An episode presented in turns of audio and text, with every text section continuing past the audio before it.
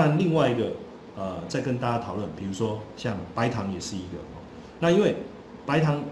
也一样的概念，因为它有很强的季节性哦，再加上甘蔗的生长是有它的周期性的，也有它的周期性的，包括它的种植，包括题材的真空期，包括最后的一个消费的一个情况，OK，一样的。但是如果遇到了，比如说一样秋冬旱、霜冻这种天气的问题，啊，一样也会给价格带来一个比较大的一个一个冲击。OK，那所以我们都会理解说，十二月到三月是产糖的旺季，那占总年度产量的八成，十二月到三月是这个旺季。OK，那会产生灾害就是春旱嘛，三到五月。或者七夏旱七到九月水量最大，这时候千万不要有下旱的问题。那秋旱的部分会使甘蔗生长缓慢，或是冬旱的部分，大家理解。那当然这里面呢，招商也有做了一个统计嘛，就是价格跟产量之间的一个关联性，可以看得出来。那所以呃，影响白糖的，我们包括面积啦，包括国际市场的一个变化跟进口量啊，供求的关系啊，或是这个政府政策的调控、宏观调控啊，或是节庆的一个影响，其实这些都会有，都会去影响。但是这些东西对我们来讲都不好掌握。比如说，呃，节节日的影响，它可能只是一个很短期的一个一个消费的一个高峰。宏观调控的部分，我们必须去政府政策发布了以后，我们才能去发了。那最后都形成了供给跟需求之间的关系嘛。但是气候的部分却是一个。有机会去等待到的一个结果，那当然你也可以特别把这个郑郑这个啊郑州的白糖跟纽约的糖来去做一个比较，然后去收集一些啊资料来做一些追踪哦，然后去看出说整个糖的价格的一个变化怎么样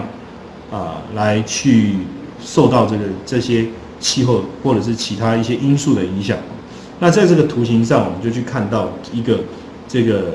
糖的一个周线图，也看到了，比如说 A 段、B 段的一个大涨，后面的一个大跌，接着 C 段的一个大幅度的一个上涨。那第一段的上涨也是是因为宽松货币政策推动啊，商品市场整个看涨，再加上白糖的产量哦减产，哇就上去了。OK，那第二次上涨的原因也是因为宽松，所以大家的消费。不断的一个一个推升的一个结果，那第三次上涨是因为什么？因为糖的本身的一个减产导致价格的一个上涨，所以白糖的价格哎好像会受到市场量化宽松、你的消费的情况带来一些影响哦，带来一些影响。所以假设说，呃，我们能够掌握到这种呃超级大行情的一些上涨前的一些啊资料啊，那我们来做一些推估。当然，我们这个还是做一个预估的一个概念啊。就那第一次大涨，最后一波从四千九涨到七千五，总共涨了两千六百点。那有时候我常跟跟同学们分享，我说有时候方法大家都知道，但是就像呃在六月的时候，我们操作那个呃台湾刚好有一波的机会，它的期权的价格涨了一百倍，